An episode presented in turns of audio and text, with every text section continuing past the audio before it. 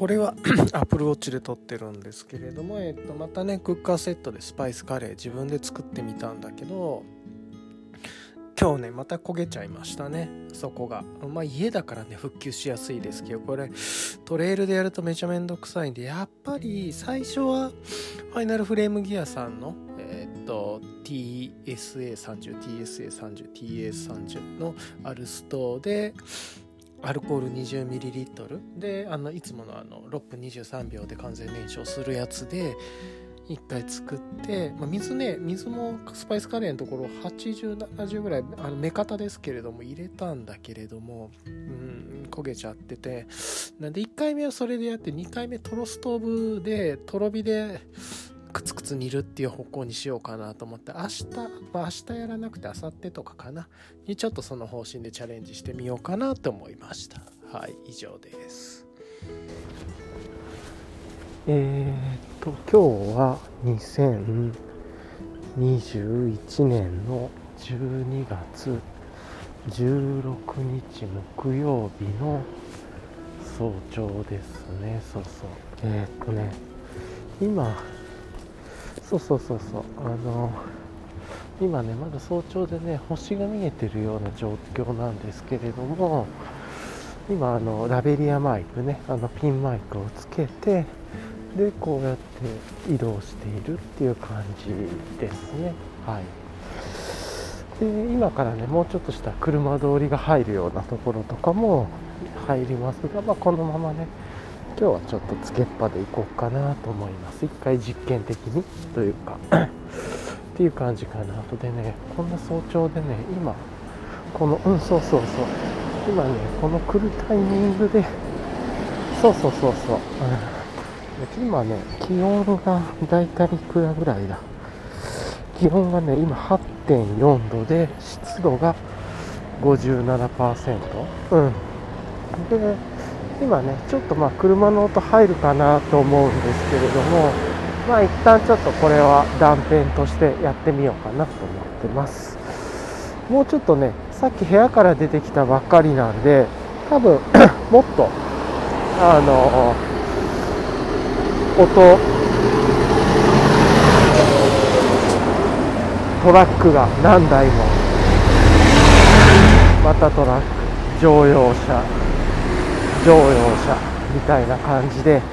まあ、とこういうのもねわーっと入ると思うんですけど昨日ねちょっとあのそういう音声系のノイズとか裏の音どうするかとかねちょっと調べながらやったりとかしてたんで、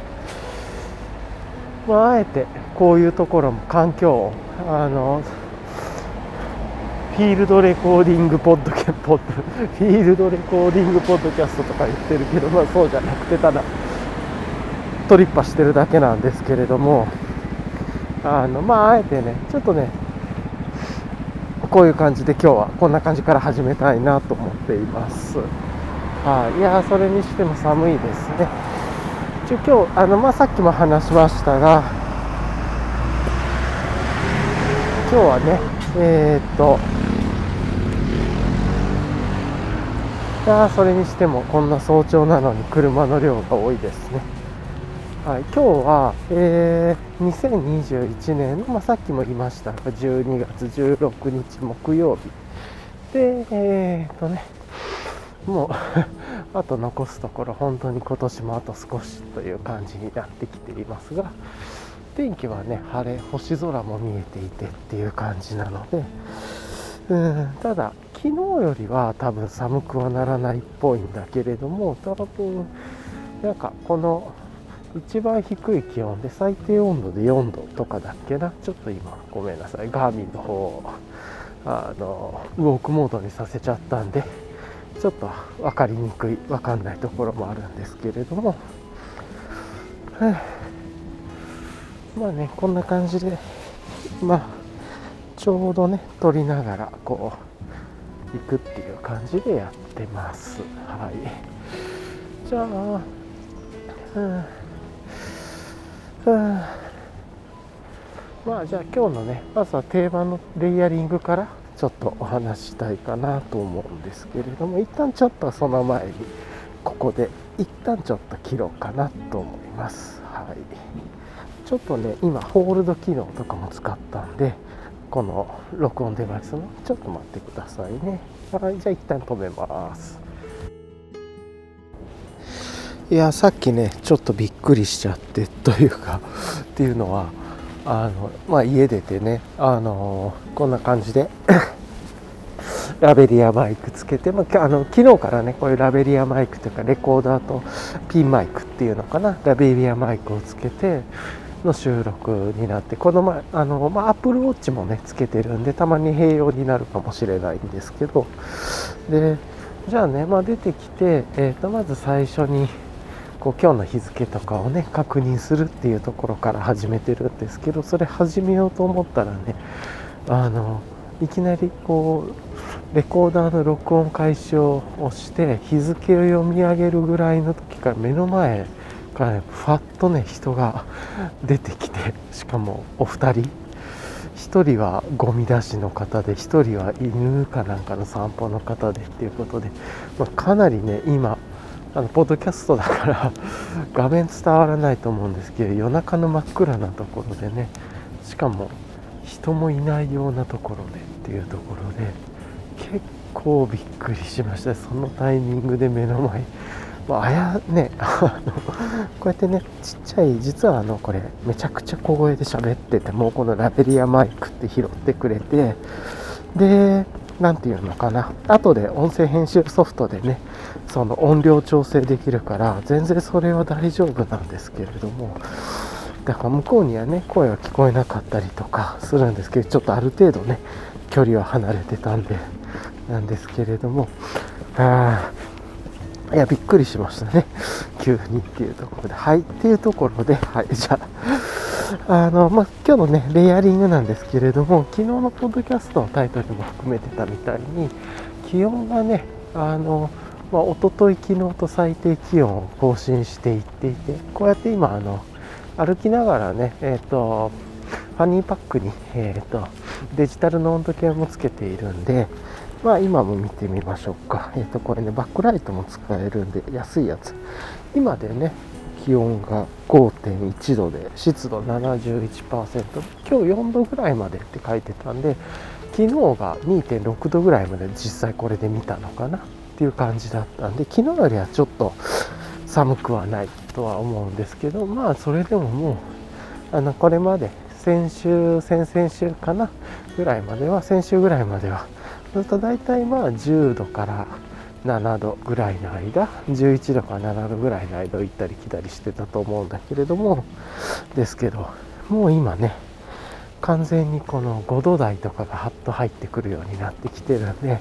さすがに1桁台前半に行くとねちょっとレイヤリングも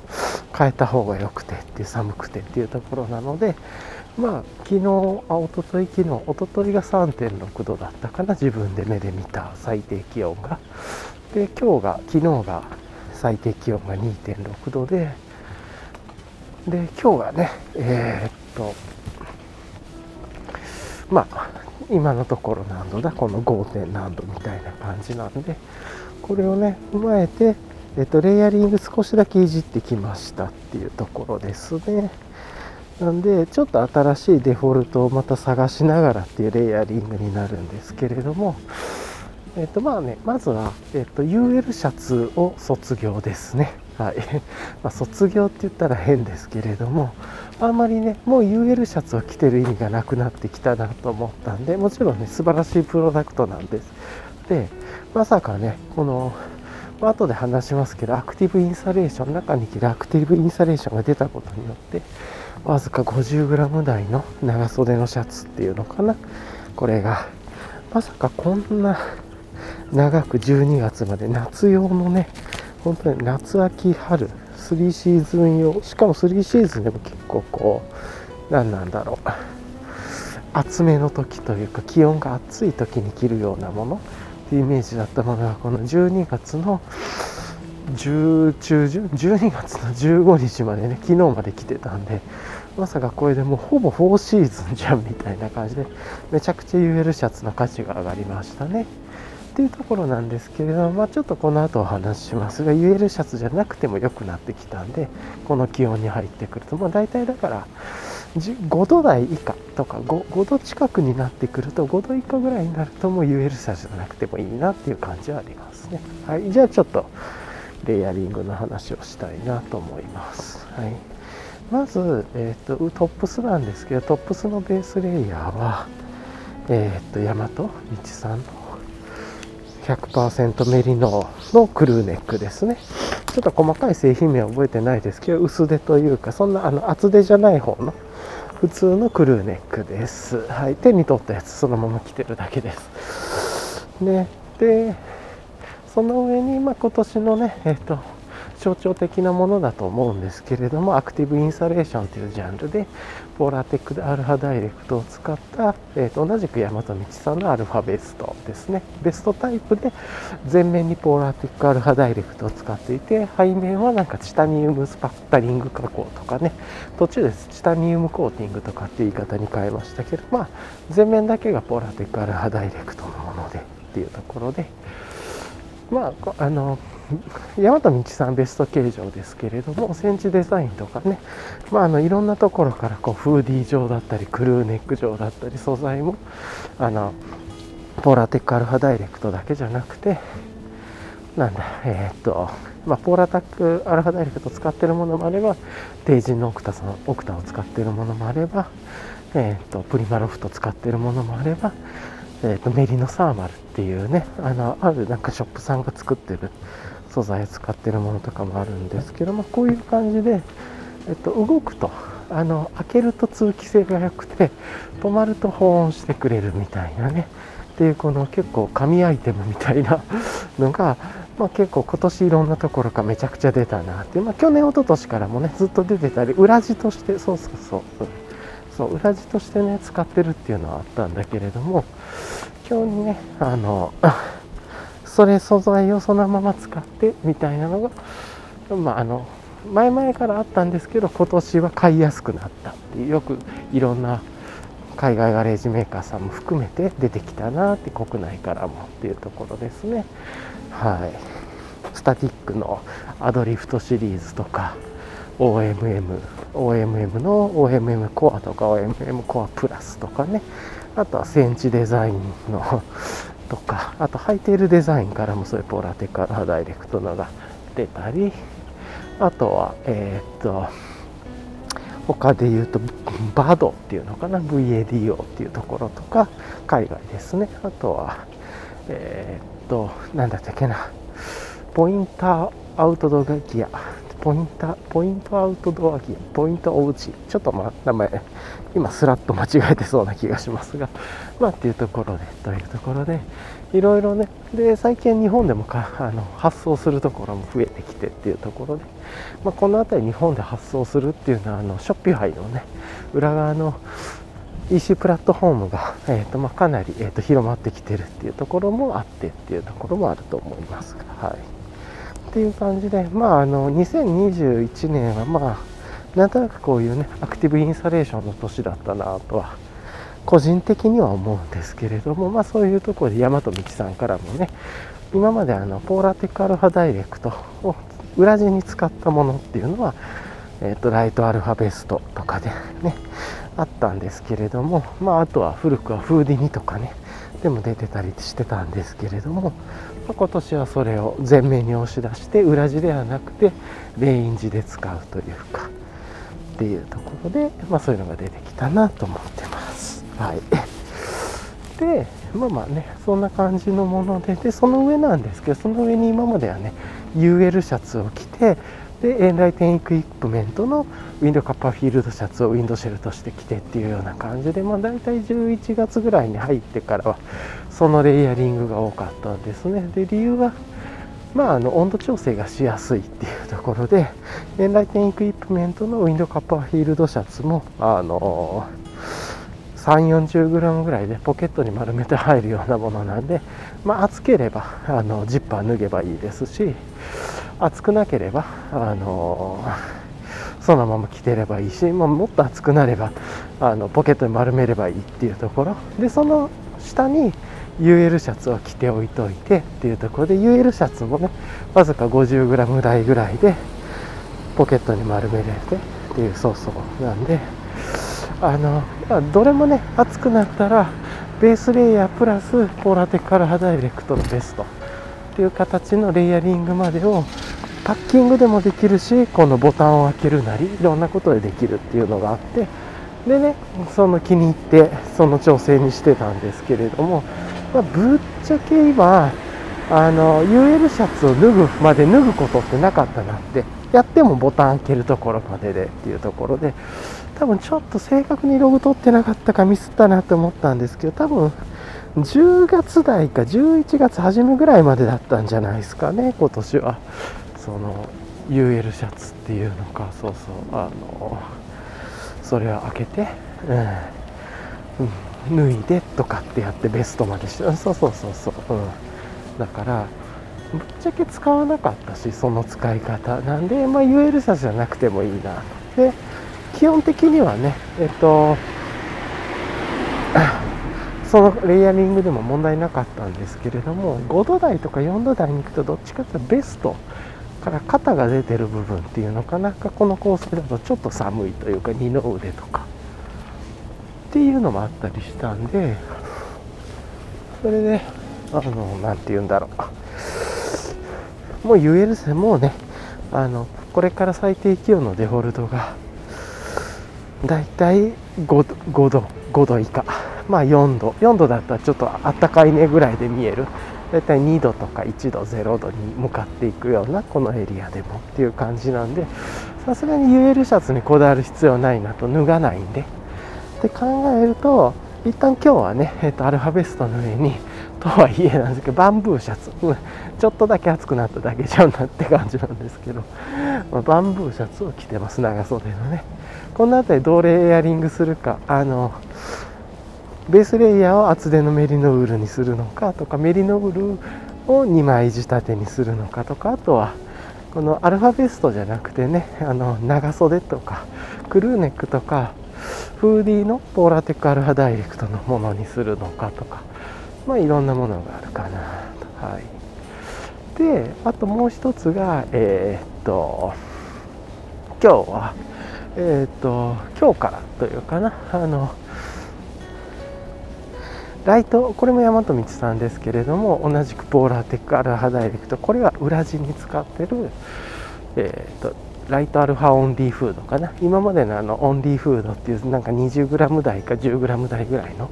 フードだけのアイテムに裏地に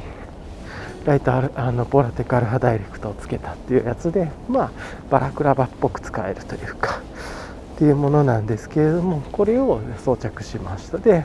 本当はこれなくてもいいんですけれどもあの今ね自分ピンマイクをこのラベリアマイクそうそうそうを、うん、挿してるんであのそれをねエンライ、えーとまあ、バンブーシャツの上にエンライテンエクイプメントのウィンドカッパーフィールドシャツ。ここの一番上ね脱ぎ着したりとかするのでやっぱりまああの薄手のものがいいなと思っていて、まあ、そういう意味で言うとねあのベースのレイヤーをどうするかでまだ UL シャツを一番上に羽織るっていうこともできるかなと思うんですけど今日はね、まあ、めっちゃ風が吹いた時にはやっぱりこのウィンドシェルっぽい方が便利だったりするのでこっちを持ってきてるっていう。これを今一番上にしてるっていう感じですね。でそのラベリアマイクというかピンマイクこれを収録するためにつけてきてるんであのウィンドカップフィールドシャツのね胸胸元というか自分の胸元ぐらいのところまでジッパーを開けてそこに挟み込んでるんですねマイクを。ちょうどね今車が通りましたね。で、ま、そこにねあのこう何て言うんだろう止めてラベリアマイクをつけているんであのどうしてもね胸元が開いちゃうんですよね。でこれ防ぐのどうしようかなと思ってあそうだと思って胸元の部分をちょっとこうカバーするために、まあ、いわゆるマフラーを巻くとかこう何なんだろうあの布を巻くみたいな感じであの、まあ、抜けもいいだろうというところでポーラーテッカーガダイレクトを使ったライトアルファオンリーフード。を入れてみてまああのゲーター代わりにネックゲーター代わりにしているっていう感じですね。若干厚いぐらいででその上に帽子でえーっとメリのニットの帽子をつけてきてるんですけどこれなくてもよかったぐらいですね。あのここの何なんだろう。暑っていう感じですけれども。この今ねあの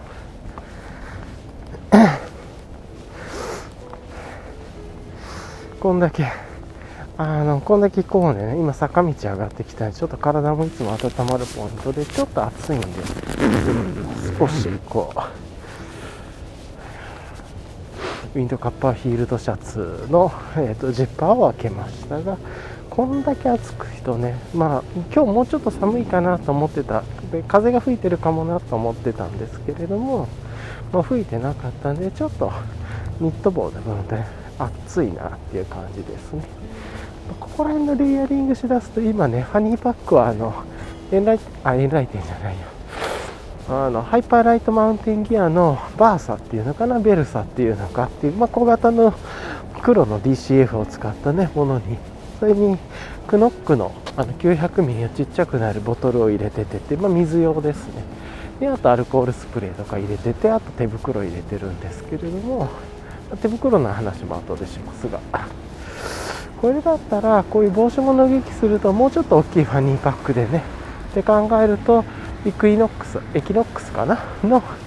ちょっとねデカめのハニーパックとかの方が使いやすそうだなとも思ったりもしました。まあ要は脱いだり消えたりボンボンボンボン入れるっていう感じで今ねさすがにちょっとニット帽脱ぎにくかったりするんでっていう感じですかね。はい。意外とねこのライタールハウンディフードつけてると結構あったかいっすね。はい。っていうところでっていうところですかね。はい。よいしょ。と。で、まあ、下のボトムの話に行くんですけれどもボトムはあれかな。あの これもねやっぱりあのアクティブインサレーションボトムに入っていて、まあ、いつも通りなんですけれどもえーと、ポーラテックアルファダイレクトを使ったタイツですね。あの、まあ、いつも言ってるんですけど大和道さんからもねそういうタイツが国内で出てっていう感じであとこういう系で言うと OMM とかあとスタティックからもねアドリフトシリーズで素材違いでは出てますけれども、まあ、大和道さんの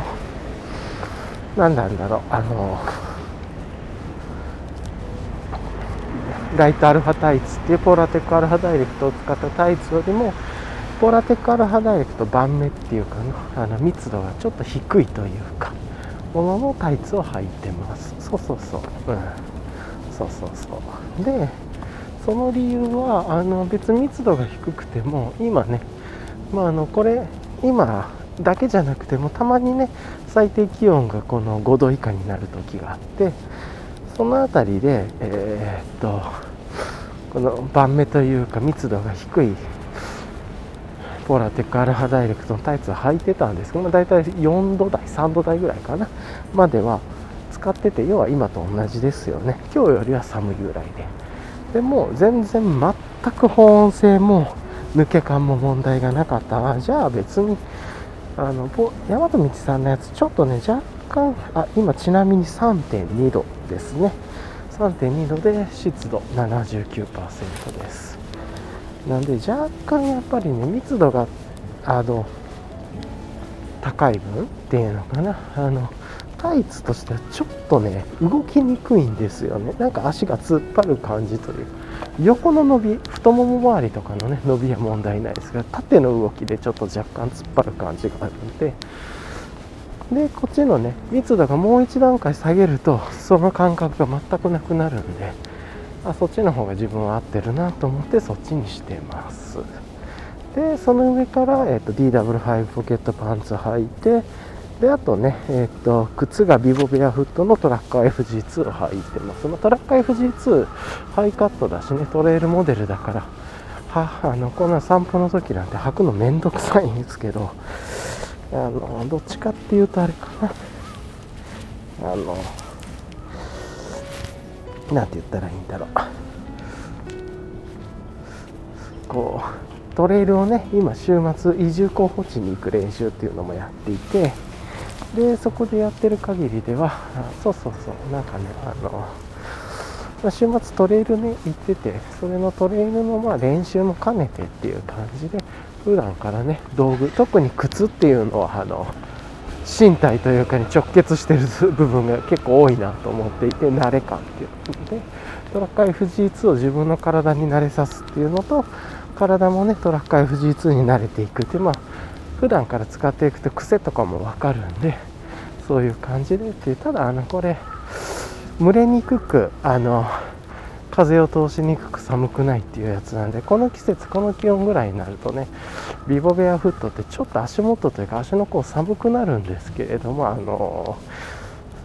メッシュモデルとかじゃなくてあのちょっとオールウェザーっぽいやつでも台風モデルっていうのかなでも寒くなるんでマグナトレイルでもね風ちょっと強いとちょっと寒い感じもあるんで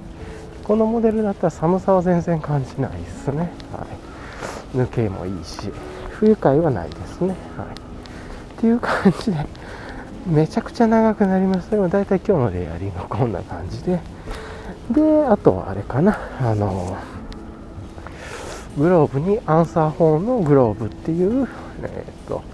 手と指を、あの、出す。親指と人差し指が出してくれるポーラテックを使った。これはポーラテックアルダイレクトじゃなくてポーラテックのなんかの素材ですけど使った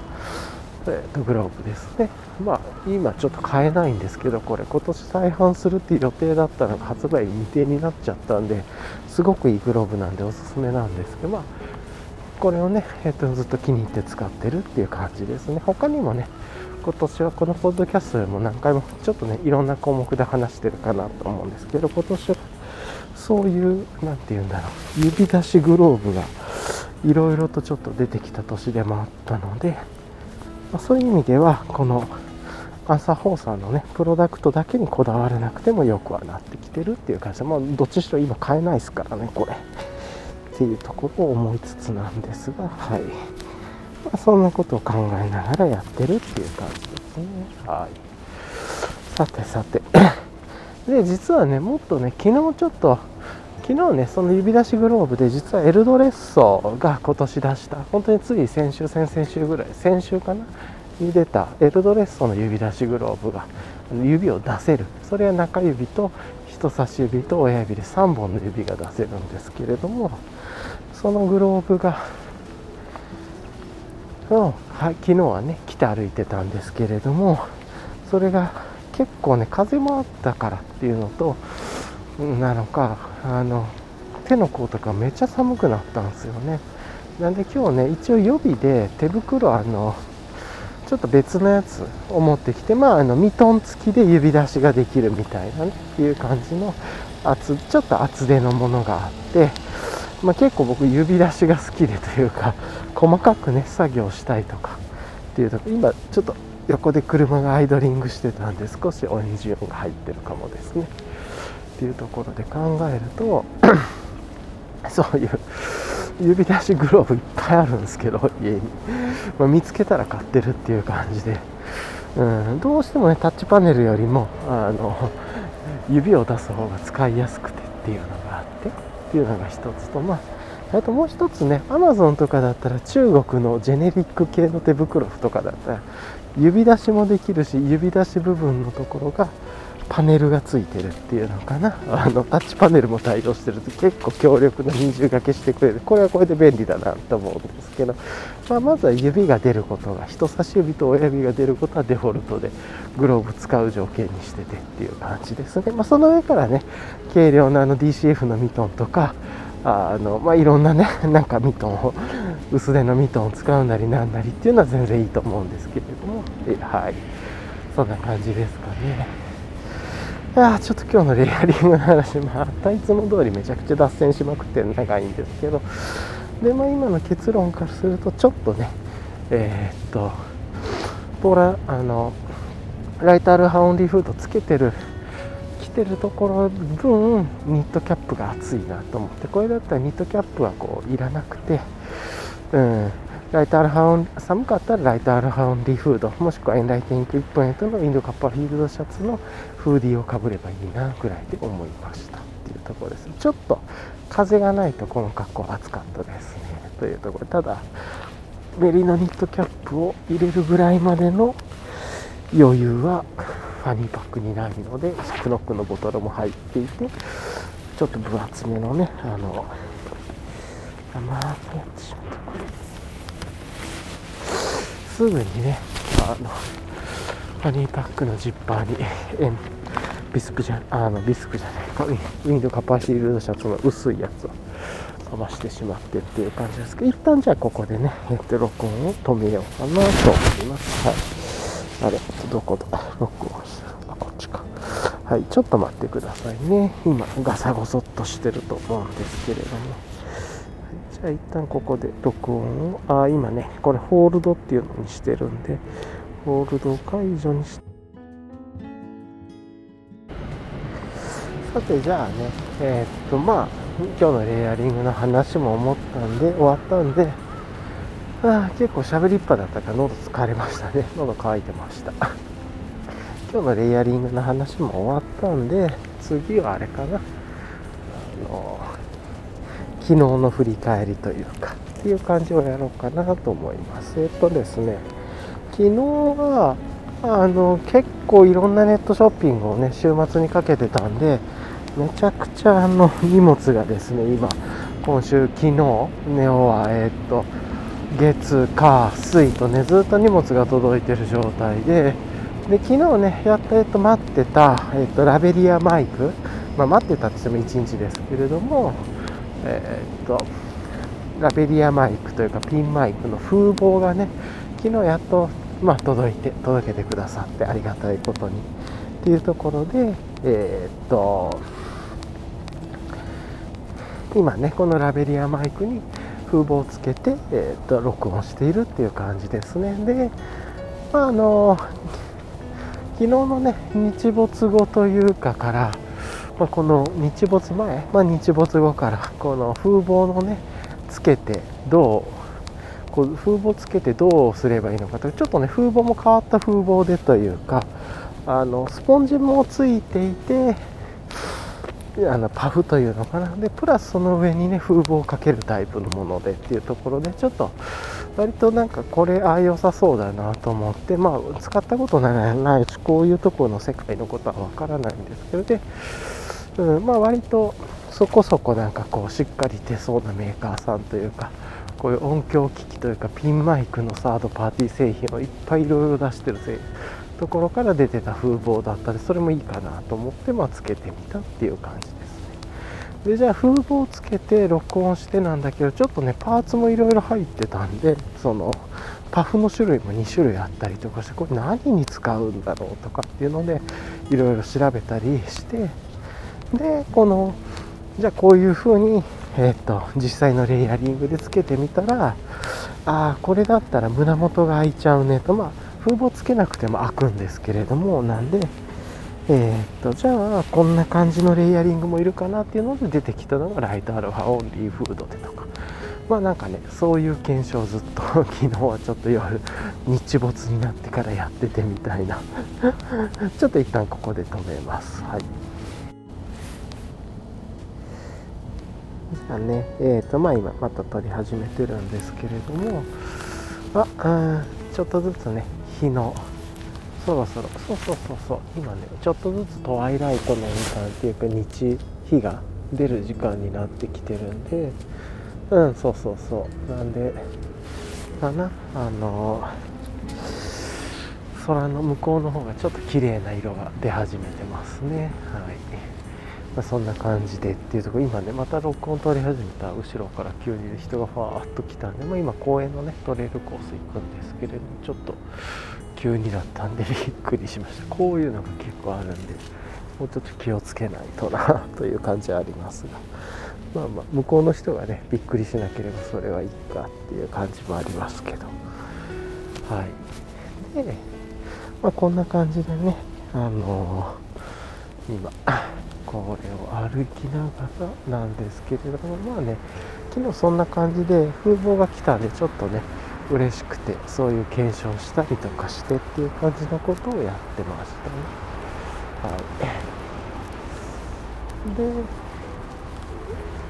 あのなんていうのかな。で今その検証の結果のレイヤリングとかを試してメリノニットキャップが使ったなっていうのがよく分かったっていうこと。こうやってねやっぱりやってみて失敗してっていうのとあとはあの昨日はねこの録音機械っていうのかなレコーダーの方にイヤホンもつけておいといて自分の声をモニタリングできるモニタリングしながら喋ってたんですけどもね今日からちょっとモニタリングはなしでこのマイクを信じてというかこのマイクがね最初にこの音割れ数とか自分がどれぐらいの音で喋るからみたいなね原因調整っていうのが結構普通のマイクではあるんですけどそれがなくてレコーダーというかなマイクとして。そういうのがなくてあの音でいう RAW ファイ画像でいう JPEG, JPEG じゃなくて圧縮してなくて本当の生の音源をね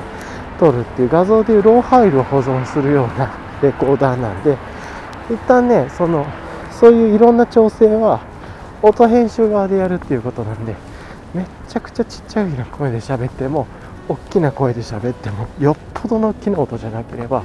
音割れとかも絶対にしなくてね音量だけとかいろいろ編集ソフトでやるっていうソフトなんでまああの録音のボタンさえついていりゃ、まあ、あとは何とでもなるっていうなんで意外とここら辺がこう UL 感もあるというかまああのローハイテクなんだけどローテクっていうのかなっていうと伝わるのかな。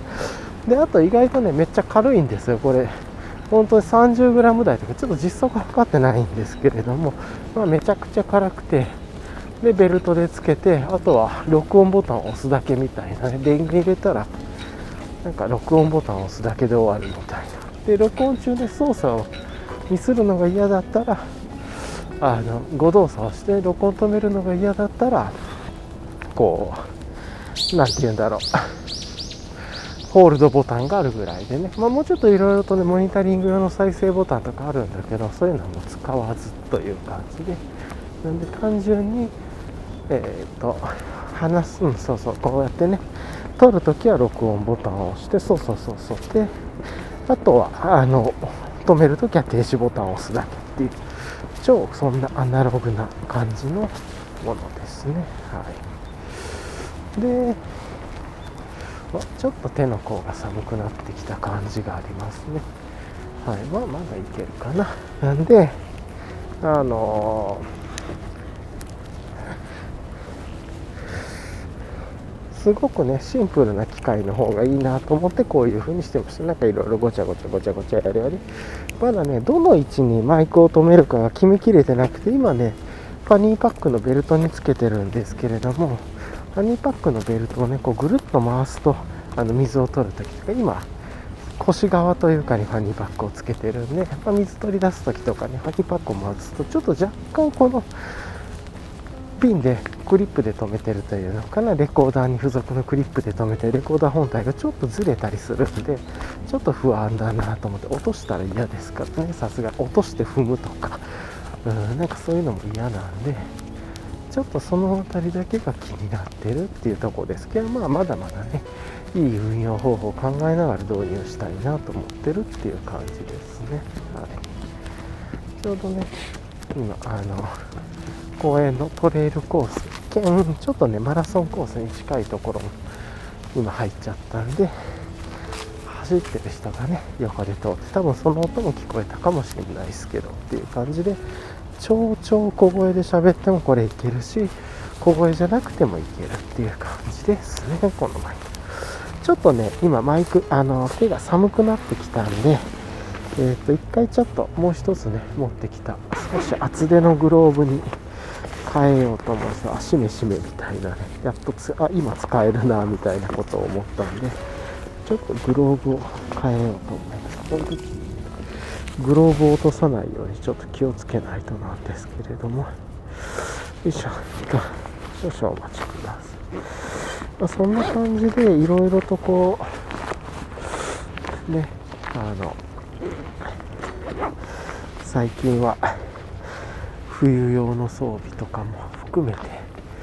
こう考える機会がいろいろ出てきてまたレイヤリングをね考えるのも楽しいなと思いますね。ちょっとこの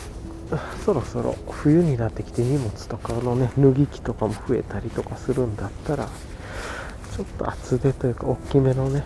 ファニーバッグを持ってきた方が自分にはまだ合ってるかなこのちょっとまだ読めない段階の時っていうのかな気温がというか。はい。ていう感じですね。はい。じゃあ今ちょっとね手袋も脱ぎ着してきたんでいいかなと。あと今日は結構意外と暗かったんで少しあのライトも持ってきた方がいいなとも思ったりもしましたね。はい。まあずっとね日が落ちてて真っ暗なんですけれどもなんか真っ暗な割には今日なんかちょっとやたら人が遭遇することが多いんで少しライトあった方がいいなとも思ったり。はい。っていう感じですかね。一旦ちょっと喉乾いたんでここで止めて水飲もうと思います。はい。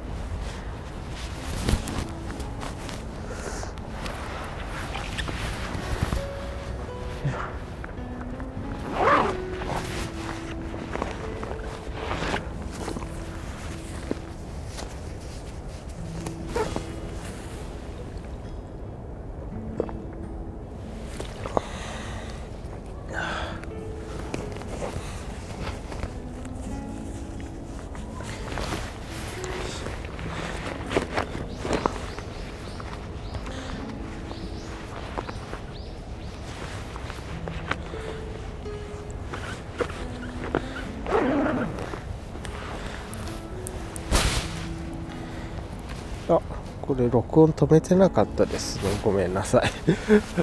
まあなんかちょっと変な無音の時間が入っていたかもしれないですね。はい。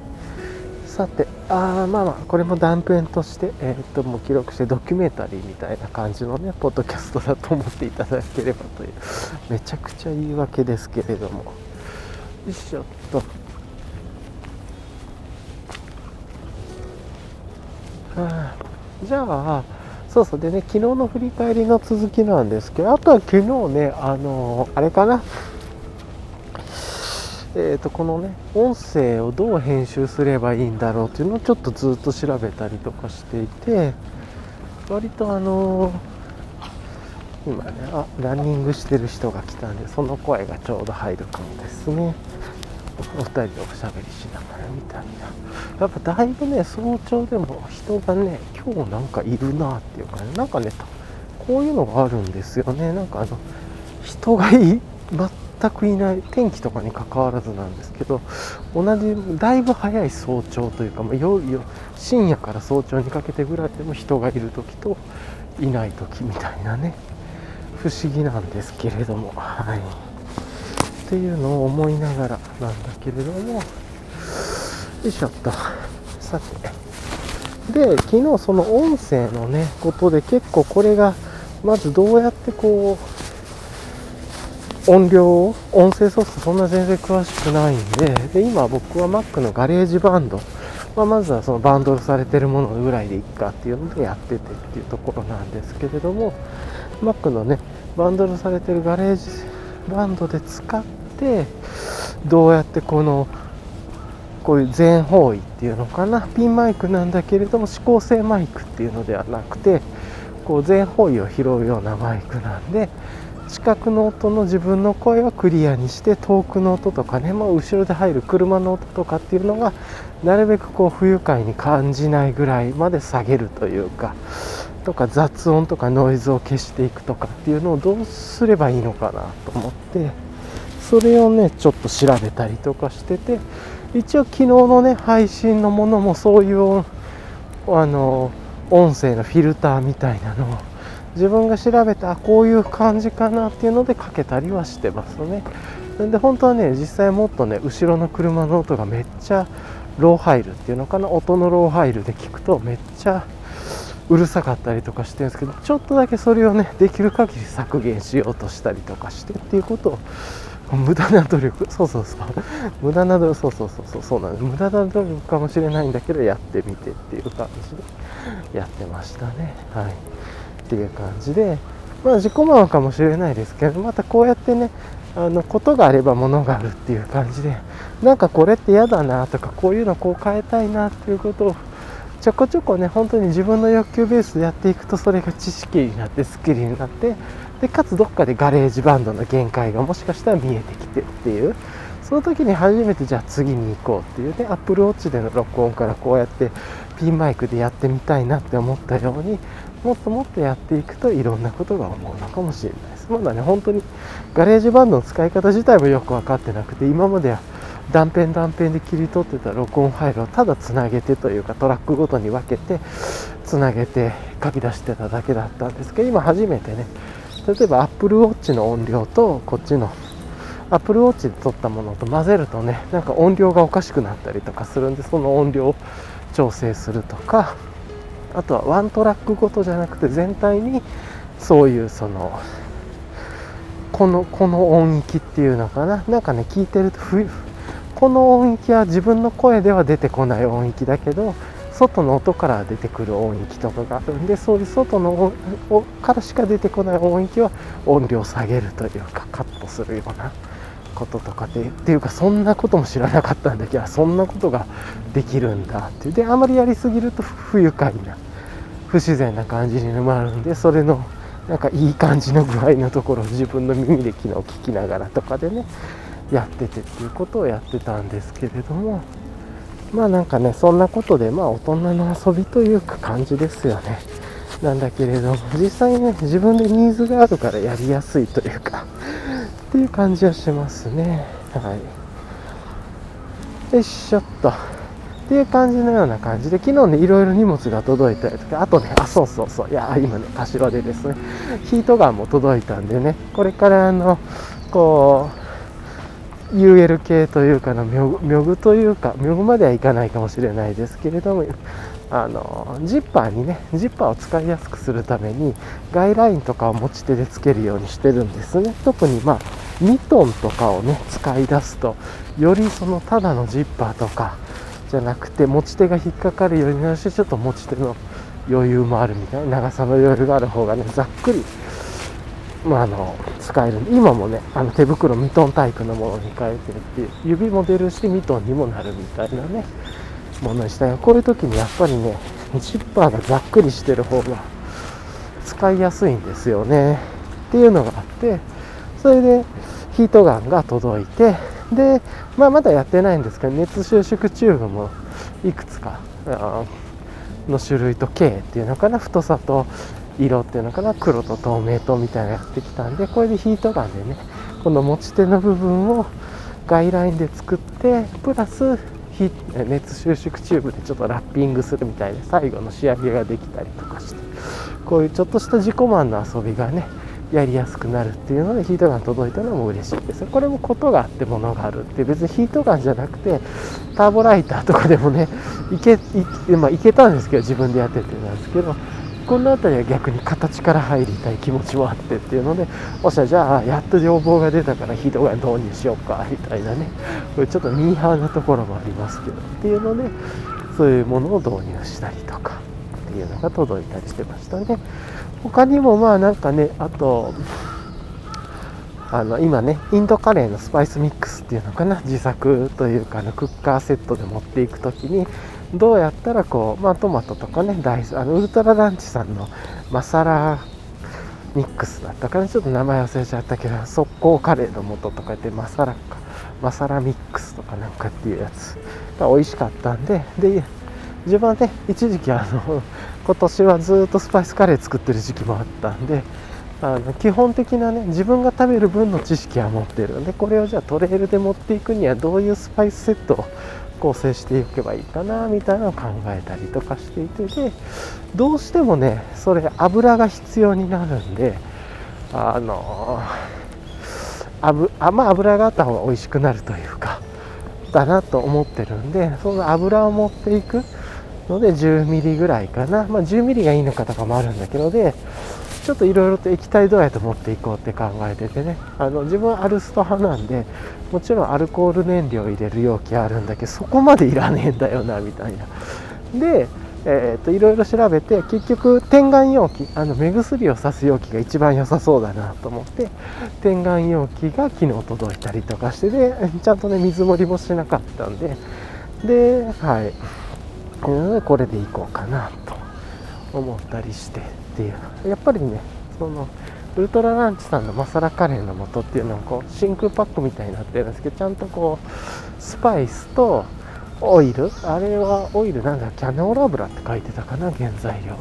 なんだけどそれをねテンパリングって言って、まあ、油で熱してるような状態にしててっていうのがあるのでやっぱり油はいるんですよねっていう感じですね。っていうようなことやっててまあそれを全部ねテンパリングしたのを持っていくっていうのも一つだしそっちの方が美味しいのかもしれないですけどね。ただなんかその事前準備にそこまでかけたくないっていうのもあるんである程度スパイスをね比率に配合してたジップロックとかに入れといてでそれを必要な分だけよそってあの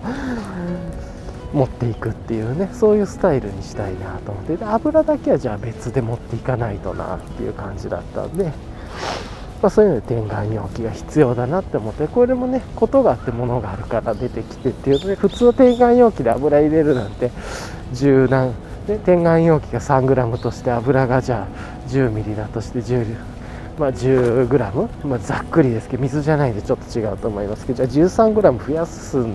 は無駄じゃないとかっていうのはあると思うんですけどこれは自分がやりたいことなんでその重さはね加味するのは全然いいかなみたいなのも思ったりとかして。最近はなんかねこう UL とかスタッキングの考えも自分の中でだいぶ変わってきてなんか前はね綺麗に綺麗に収まるスタッキングでが好きだったんですけれどもこうきっちりねぴったり入ってブロックみたいになってて最近はねなんかそこまでもういいやみたいななんかどっちかっていうと早く片付けれて現場でも早く出せてでかつ家に帰ってきてからもね早く片付けれる方が楽だなみたいな。どうせクッカーセット洗うんだからなんかいろいろね細かいものをちょブロックみたいに突っ込んでるとね洗う時超めんどくさいんですよね。でそうするとなんか精神のコストがかかってしまうのでもっとざっくりして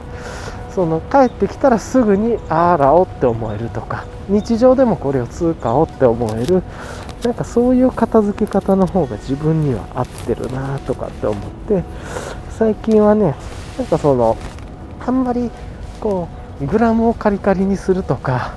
きちっとこうコンパクトにまとめるっていうなんかねその要件があ最悪。ハニーパックから水が漏れてる。うわーこれ最悪だな。さっきうまく締め忘れたんだな。うわとあなんか今日家出る前もちょっとやっちゃったんですよねこれ。なんか足の裏が冷たいのが来んなと思ってたんですけどああやっちゃいましたねこれ。ちょっと一回。まあいっか。もうこれは受け入れてということ家でやろう、まあまあそんな感じでねこうやって失敗もして。あれだな手袋とかつけるとこのクノックのボトルの蓋をうまく閉められてないな。なんかちょっと斜めになってたみたいですね。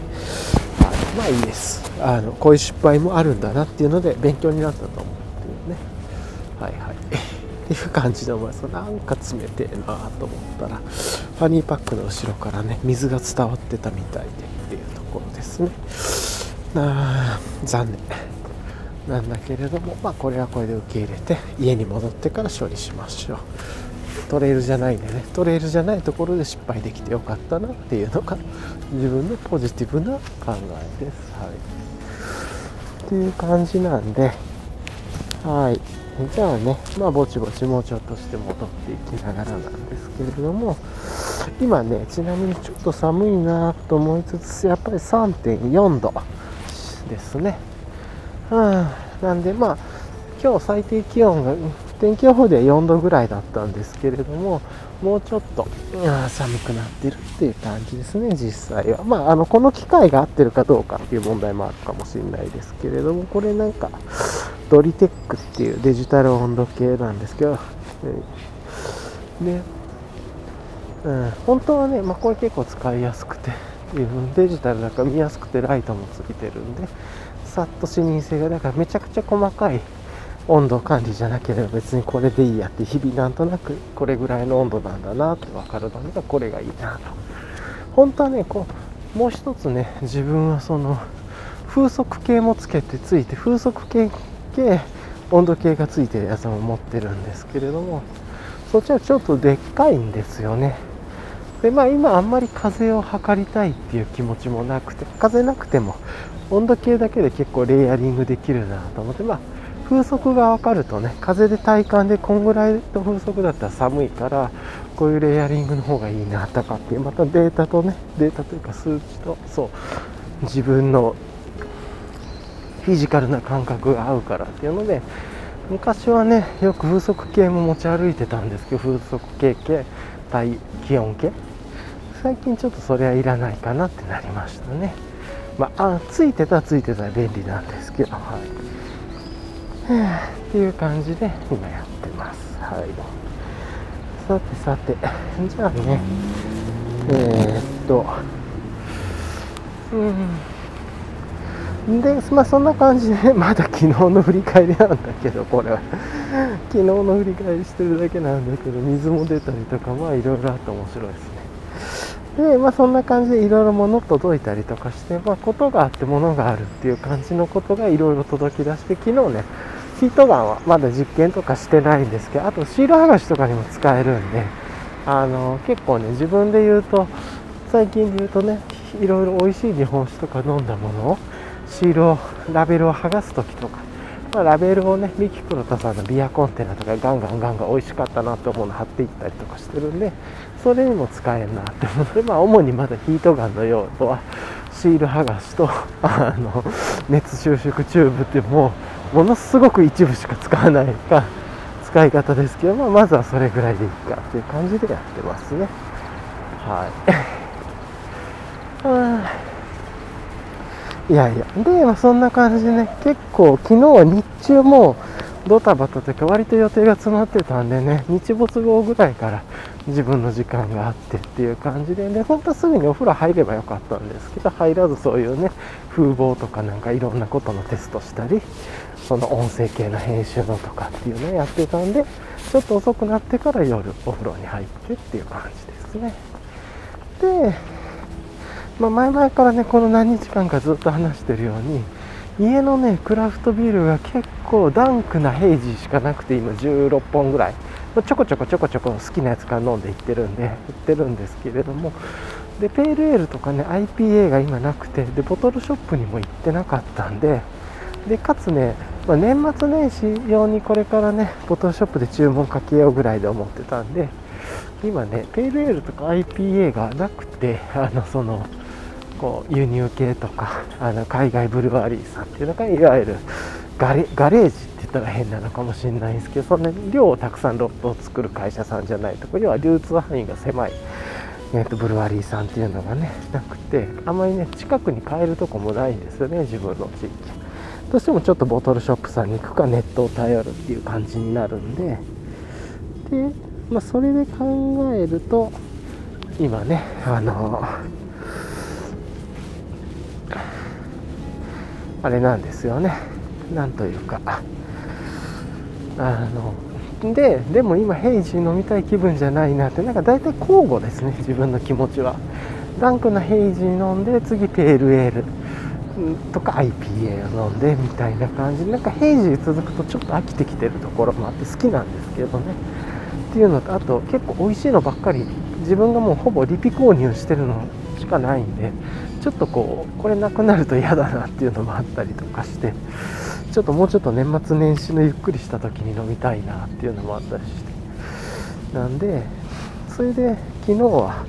あれかな？あの家の、ま近所で買えるというかでストックをしておいといたこの前歯科医さんに行った時の帰りに買ったぐらいなのかな？あの何だったっけ？えー、っと夜な夜なエールとえー、っとインドの青にまあもう本当にどこでも買いやすいペールエールと IPA かなと思うんですけど、でまあ、そういう流通がしやすいものっていうのもねすごく助かるっていう感じで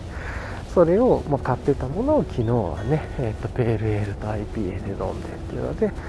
いつもはね、まあ、チューリップグラスから飲んだりするんですけれども、まあ、大体ねもう味ももうよくあのこう慣れ親しんだというかものなんでなんかその昨日はねチューリップグラスから行かずに昨日はトライタンのパイングラスパイントグラスですね。昨日アンサー4さんのパイントグラスでからに入れてガブガブっと飲んでってこういう飲み方もいいですよねっていう感じでそれはあの気軽にいただいたっていう感じですね。最初にえー、っとヨナヨナエールかな。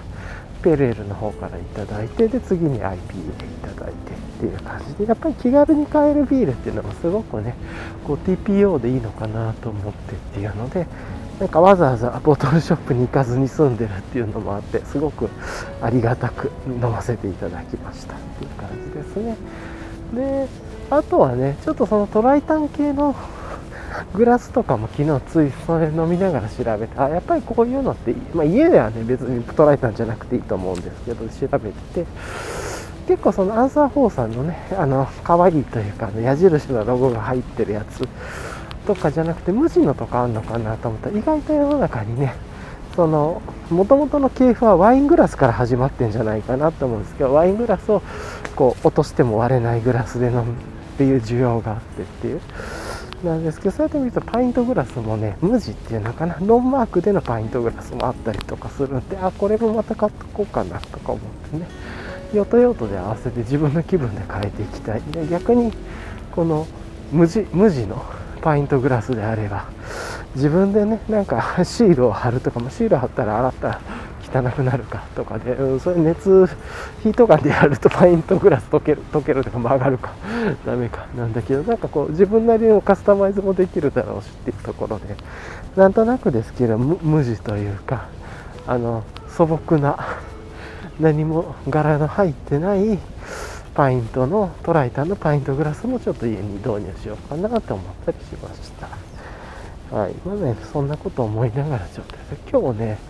せっかく風防導入してきたんですけど風がほぼ0ミリみたいな感じなんで。でも風なくてもね途中からやっぱ手の甲寒くなったんで良かったですねこれ。なのでちょっともうこれからの季節の反省としてはあのエンライテンエクイプメントのバーサじゃなくてこう実行型のファニーパックじゃなくて最低限のねチックノックのボトルが入ってクノ最低限入れてるものがクノックのボトルと、えっと、アルコールスプレー、まあ、消毒用ですね。と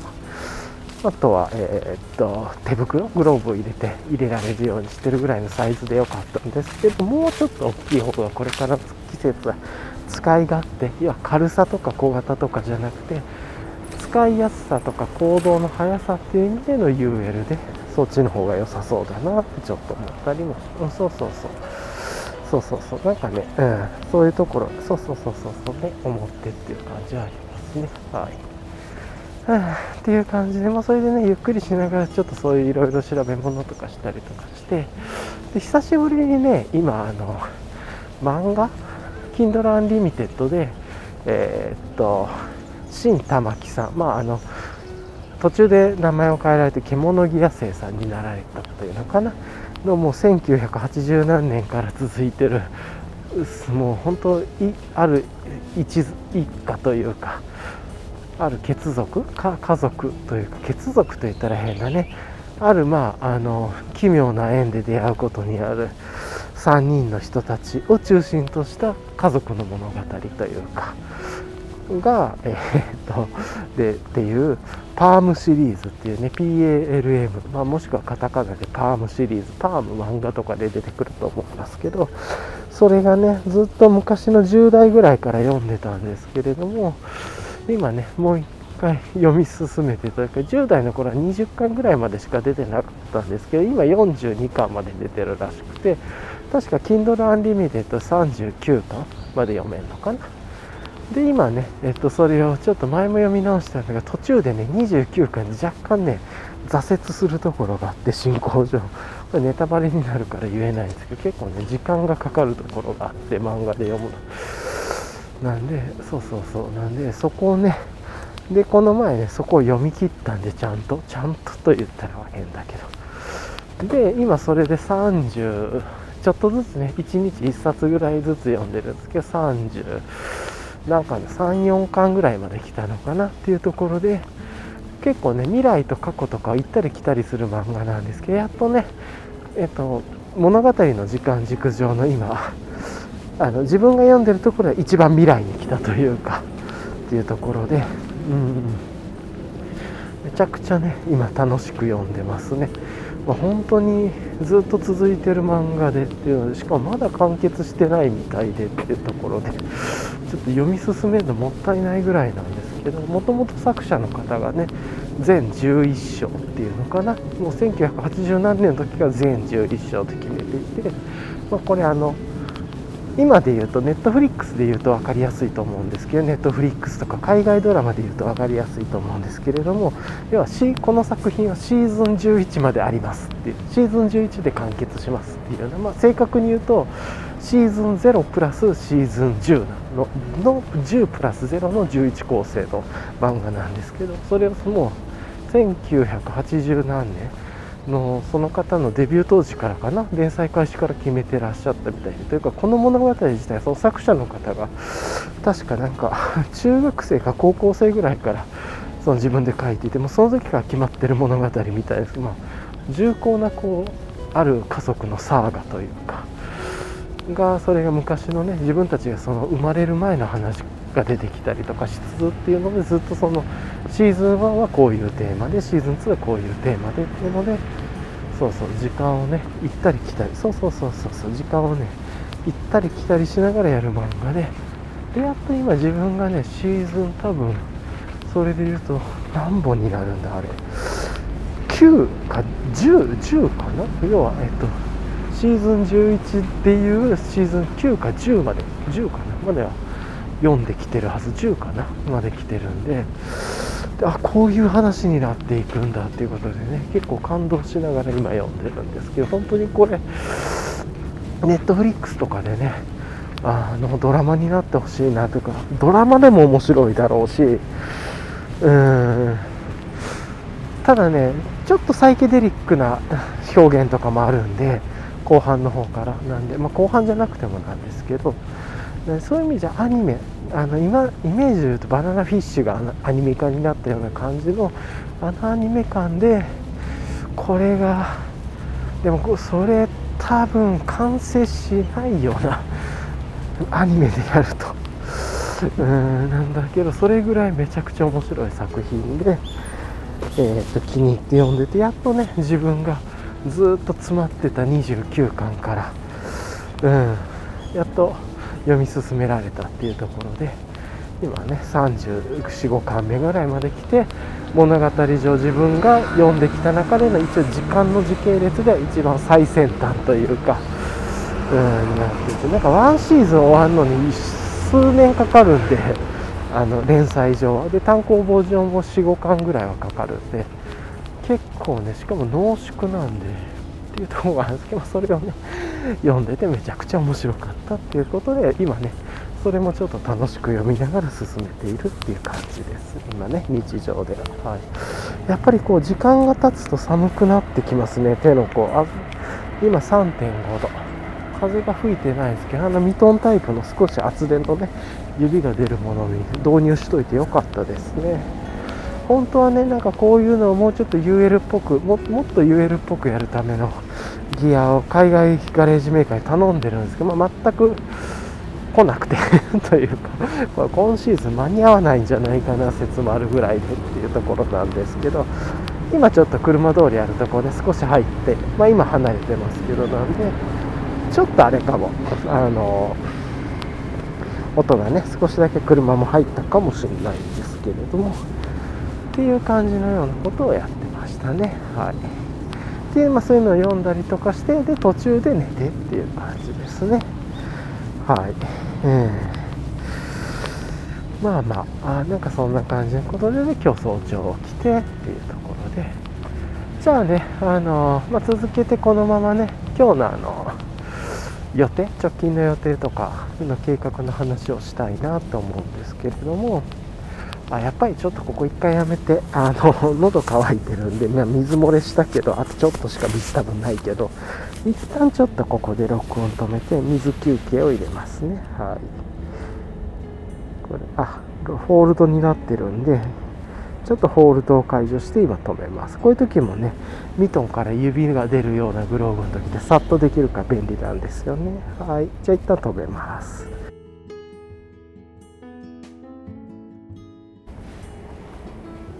はいじゃあ今からまた始めようと思います。ちょっとホールドにして。はい。じゃあねあやっぱりこのミトンタイプのものちょっといらないかなって思ったんですけど指が出てミトンになるもの。ああってよかった。本当はね海外 UL ガレージメーカーからその手袋あ今バイク。今ねちょっと近くで音のうるさいバイクが通ったら若干ちょっと今うるさかったかもです。本当はねそのミトンというかいい感じのグローブが届く予定だったんですけど全く音沙汰がないんでまあいいかなっていう感じですね。しょうがない。そういうのも含めてのガレージメーカーなんで。なんですけどねあのずっとねあそういえばあのちょっとだけとあの振り返りで言うと今2つ3つぐらいからかな。なんかあの全く音沙汰のなかったあ の結構前に購入してた海外 UL ガレージメーカーからの購入物が南部南ガレージメーカーからか送送るぜ送ったぜっていうね、まあ、これから時間かかりますがっていう送ったぜ連絡が来て結構嬉しかった。同時期に昨日おとといぐらいで23メーカーぐらいから来たのかな。うんなんですけど。それはねちょっと嬉しいです。もう半分ねこういうのって忘れかけてしまう時はそうそうそうあると思うんだけれども ま来たよっていうことでただね うんそっから配送がかかってなんでうんなんですけどもこういう時ねあのショッピファイのプラットフォーム作ってくれてると楽でまあ大体遅いところはショッピファイ使ってないんですけれどもShopify 使ってるとね、国内、国外かかわらずなんですけれども、自分の Shopify ID から購入しておくと、あのー、あんまり日本で広まってないと思うんですけれども、ショップっていうね、 Shopify が提あの提供してるアプリがあって、ショップっていうアプリダウンロードしておくと、あの shipping の通知とか、今どの場所にあるって地図で見れたり、複数のね、そのブランドっていうのかなメーカーから買ってるものの状況が全部一覧で見れるアプリがあるんですねショップっていう。これ入れておくとね、まあ、通知とかもだあのシップの状態がシッピングの状態が変わると通知も出してくれるんであのめちゃくちゃ便利なんですよね、うん、でもたまにねえーと、でこれ日本も海外も問わず一覧にしてくれるんで、うん、たまにちょっとこ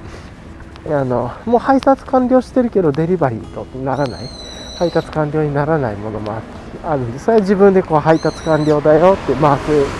マークなんとかデリバリーとかなとかっていうのを押してあげる必要もあるんですけど、まあ、基本的には届いたものがね届いてないと表示されてるのは、まあ、別に自分にとってはどうでもよくてっていう。どちらかというと各ねいろんなところからの買い物がどういう状況でシップ状況になってるかとかね。特に海外配送だったらここに行ってまあ特に USPS とかだったらねちょっとなんかいろんなところをこうアメリカの中で経由してきたりとかするんであのそういう意味でも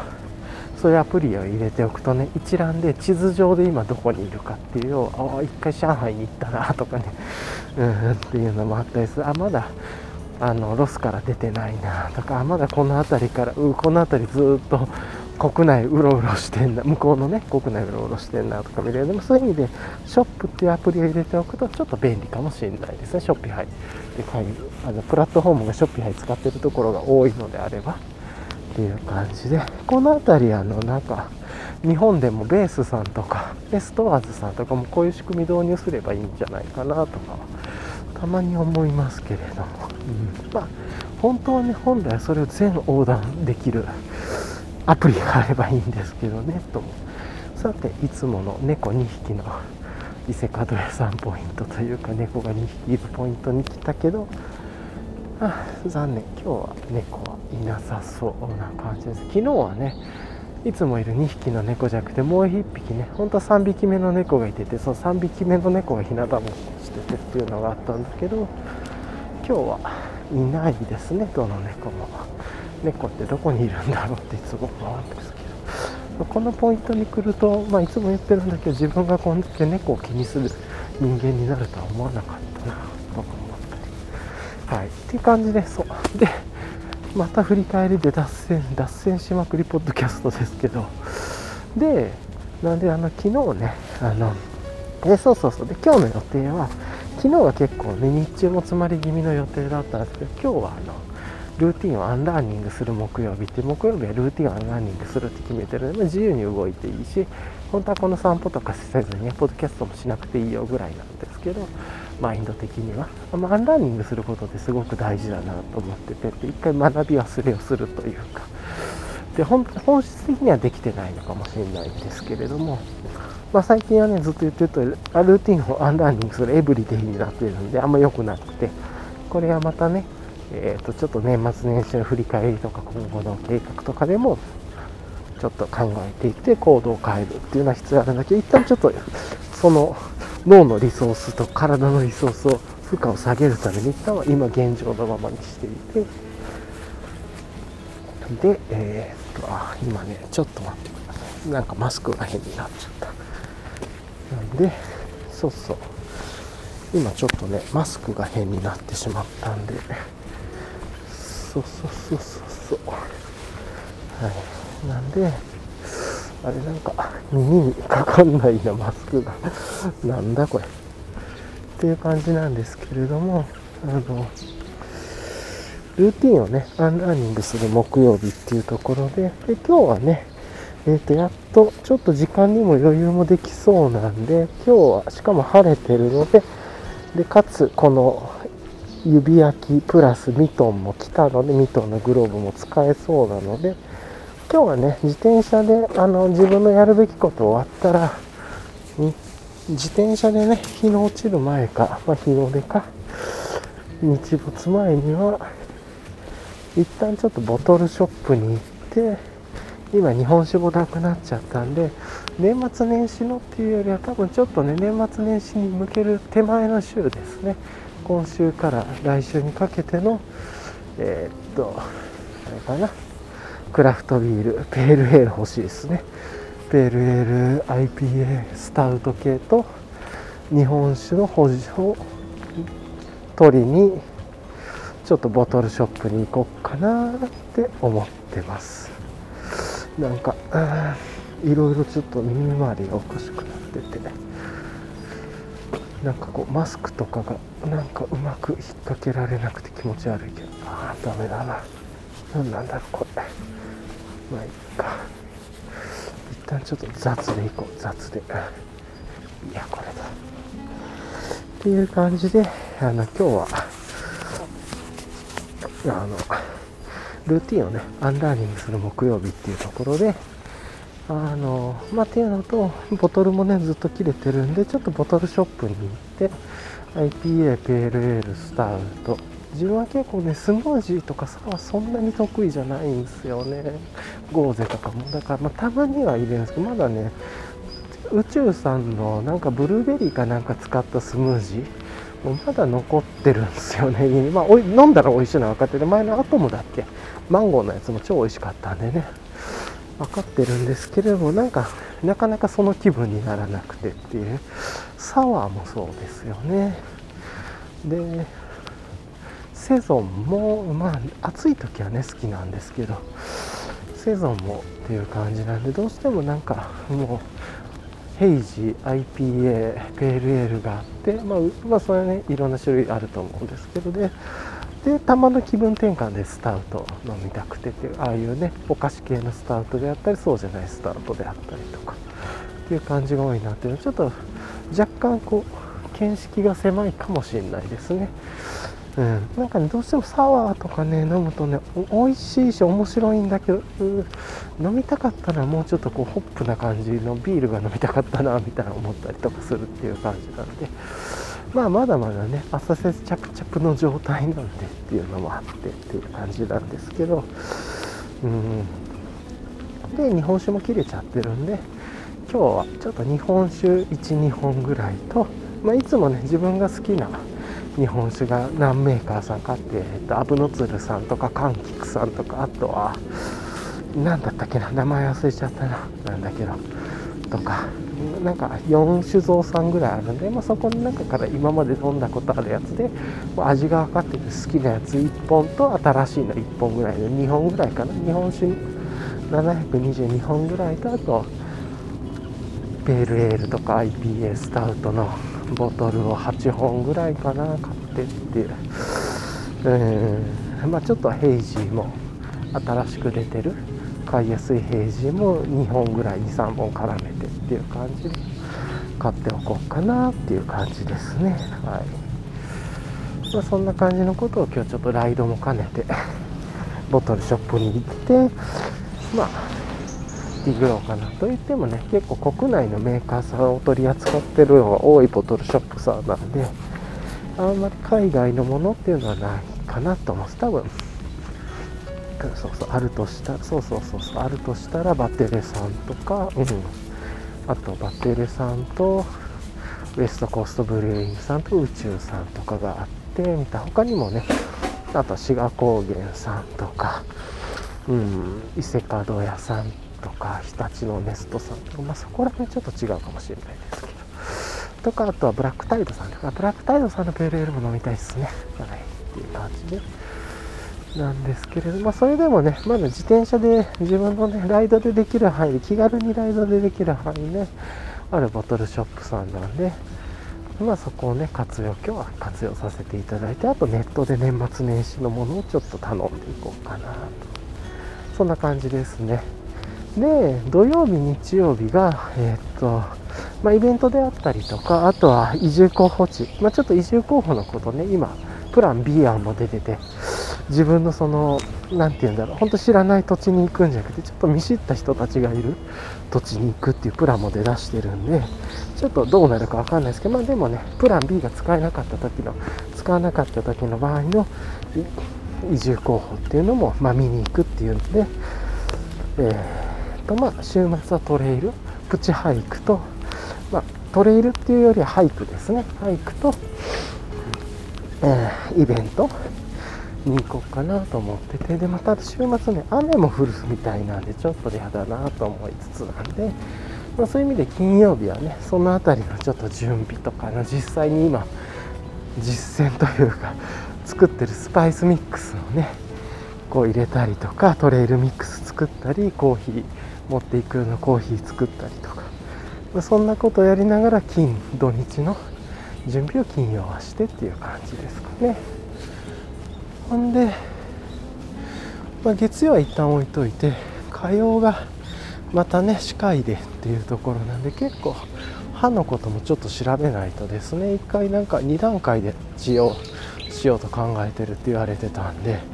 2段階目でなんか型を取って詰めるって言ってたのなんか銀とかって言ってたんですけど今銀とか入れるのかなとか思うんでちょっとこの辺り知識がないんで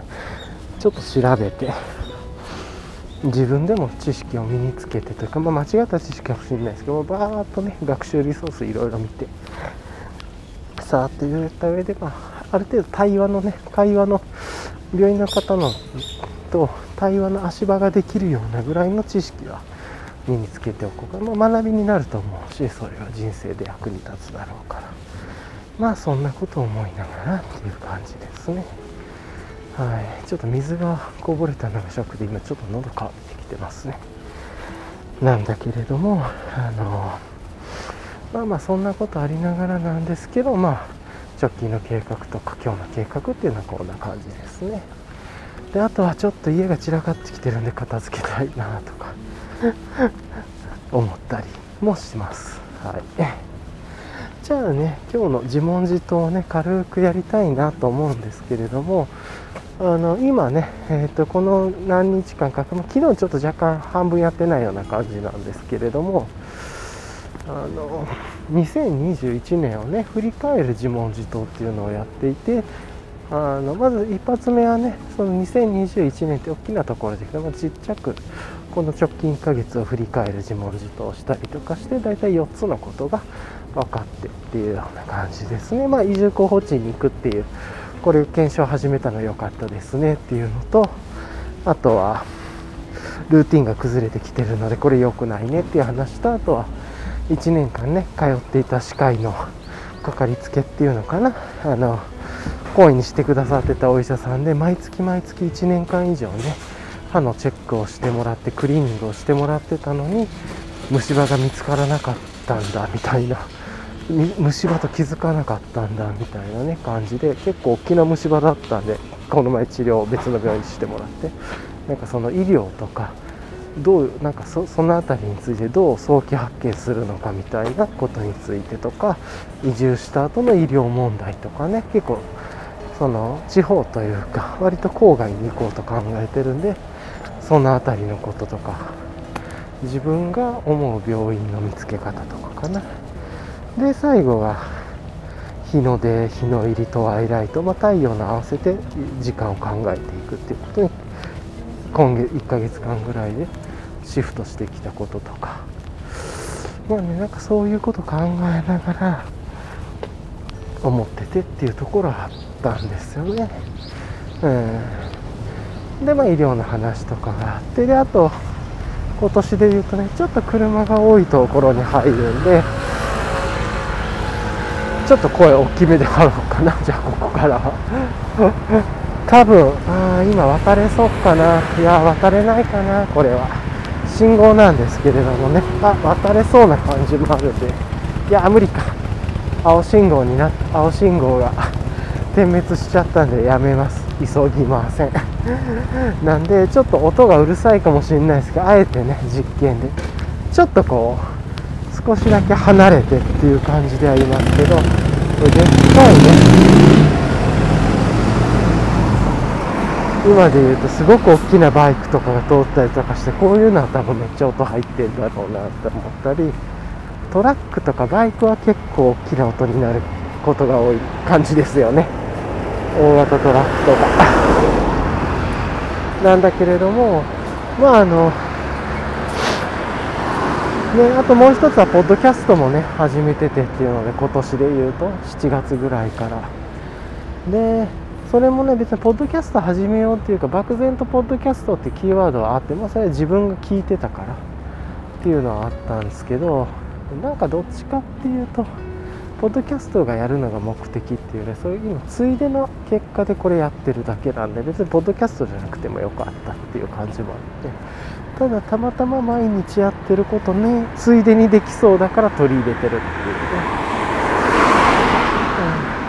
今ちょっと近くを車が通ったんで少し大きな音だったんじゃないかなとは思うんですけど。そうですね、はあ、でそうそう。でねまあそんな感じでなんか今年は結構ついで思考というかついでになんかこういうことができないかなって考えることも多かったなと思っててなんか、うん、キーワードとして一つついでっていうのはあったなと思ってますね。なんかいろんなことをついでにやろうとか。あともう一つは大きなテーマとしては振り返りも大きかったですね。考えてうんやっぱりねなんかこの振り返りの習慣を身につけたいっていうので振り返ってその自分が決めてた通ってることというか自分が考えたことっていうのをもう一回アンラーニングじゃないですけど問い直しをする。その問い直しをするための足場として、まあ、要はあの振り返りを使う。で振り返りを使うと何がいいかって言ったら振り返り自体が失敗のため失敗をしてもいい足場になるというか大きな失敗を回避するためのちっちゃなちっちゃな失敗の足場になってくれるっていう感じなんですよね。なんでただ単の失敗が振り返りを使うとその失敗が足場になってくれるというか次の改善に思いついたりとかそれが習慣になっていくっていうことでやっぱりなんかこうキーワードとしてはついでにとか振り返りそれからちっちゃな失敗をしてもいい文化づくり。それから問い直しができる。で足場作り。この辺りが結構自分の中で今年はよく自分の中で使ったキーワードだなとか思ったりでこれらを統合して内省というか自分の中でリフレクションしていく。でそのリフレクションの足場として自分は音声を使ってるっていう感じでこうやってね音声を録音しながら自分が考えたこととか日々の断片を取りながら結構自分でこれ毎日聞いてるんですよね。次は家事やる時とか、まあ、もしくはあの喋ってない時間にね散歩中にこう聞きながらとか。で結構日々日々聞きながら家事をしたり他のねなんかこう単純作業してる時に聞いたりとかしながらもう一回聞くリフレクションをしてまた話すリフレクションをしながらあじゃあこういう行動しようかっていうちっちゃな計画であるとかっていう、まあ、計画と振り返りと内省と行動とみたいなねまあ、y やって YWT みたいにやってみたこと分かったこと次にやることみたいな毎日毎日音声の足場も使いながらやってるっていう感じがあってっていう、うん、今日のね水こぼしたこととかもあこれトレイル中にやったら飛散すからね濡れるし水もなくてなくなるしっていうことなんでじゃあこれを、ね、起こんないにはどうすればいいかっていうので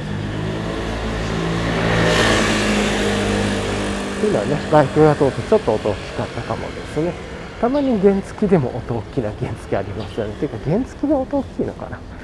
まあ、そんな感じでもうちょっとねそろそろ帰路に着くんでこの辺りで終わりたいかなと思うんですけれども。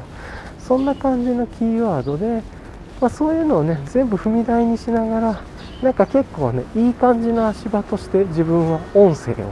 自分のためにも使えるようになってきたなって思ったりでついでに今音声編集について学びが出だしてるっていうね。あ原因ってこういう概念なんだとか音のローファイルみたいなものがあるんだとかね。そんなこと思いながらちょっとそろそろ帰路に着くんでここら辺で今日は終わりたいと思います。はい。ではでは聞いてくださりありがとうございました。ちょっと問い直し自問自答の時間が最近減ってますよね。あんま良くないなと思います。はい。じゃあここで終わります。